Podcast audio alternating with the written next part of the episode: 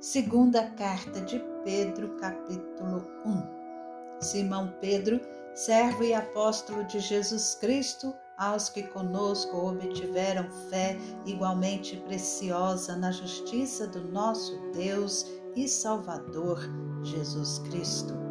Que a graça e a paz lhes sejam multiplicadas no pleno conhecimento de Deus e de Jesus, nosso Senhor.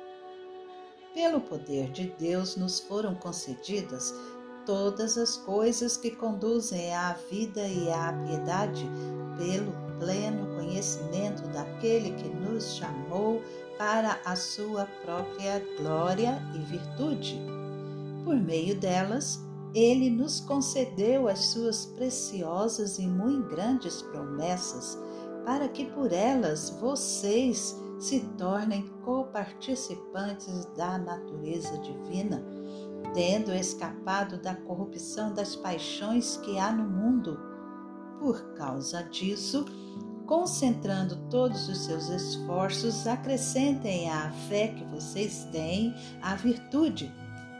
À virtude, o conhecimento, ao conhecimento, o domínio próprio, ao domínio próprio, a perseverança a perseverança, a piedade, a piedade, a fraternidade, a fraternidade, o amor.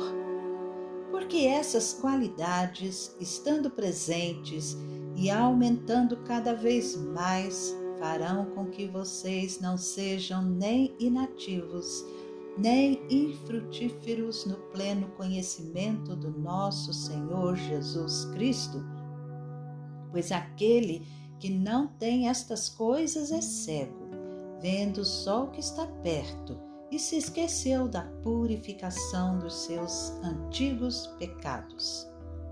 Por isso, irmãos, procurem com empenho cada vez maior confirmar a vocação e a eleição de vocês, porque fazendo assim vocês jamais tropeçarão pois desta maneira é que lhes será amplamente suprida a entrada no reino eterno do nosso Senhor e Salvador Jesus Cristo.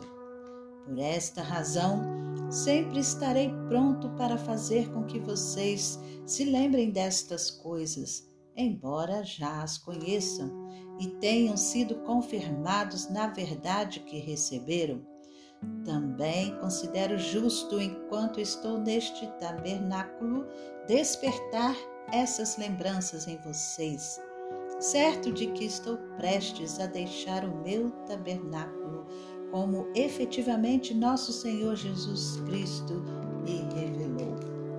Mas de minha parte, me esforçarei ao máximo para que sempre, mesmo depois da minha partida, vocês se lembrem dessas coisas.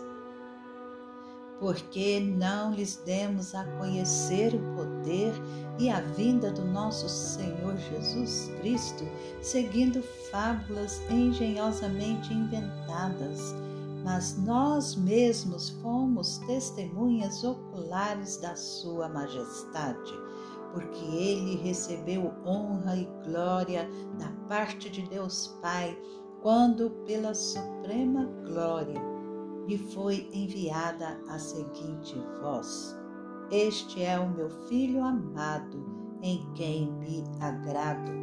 Ora, nós ouvimos esta voz vinda do céu quando estávamos com ele no Monte Santo.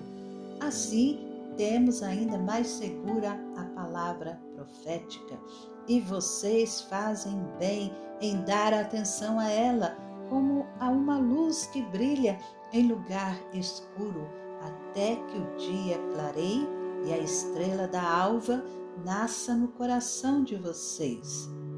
Primeiramente, porém, saibam que nenhuma profecia da Escritura provém de interpretação pessoal, porque nunca jamais qualquer profecia foi dada por vontade humana Entretanto, homens falaram da parte de Deus, movidos pelo Espírito Santo.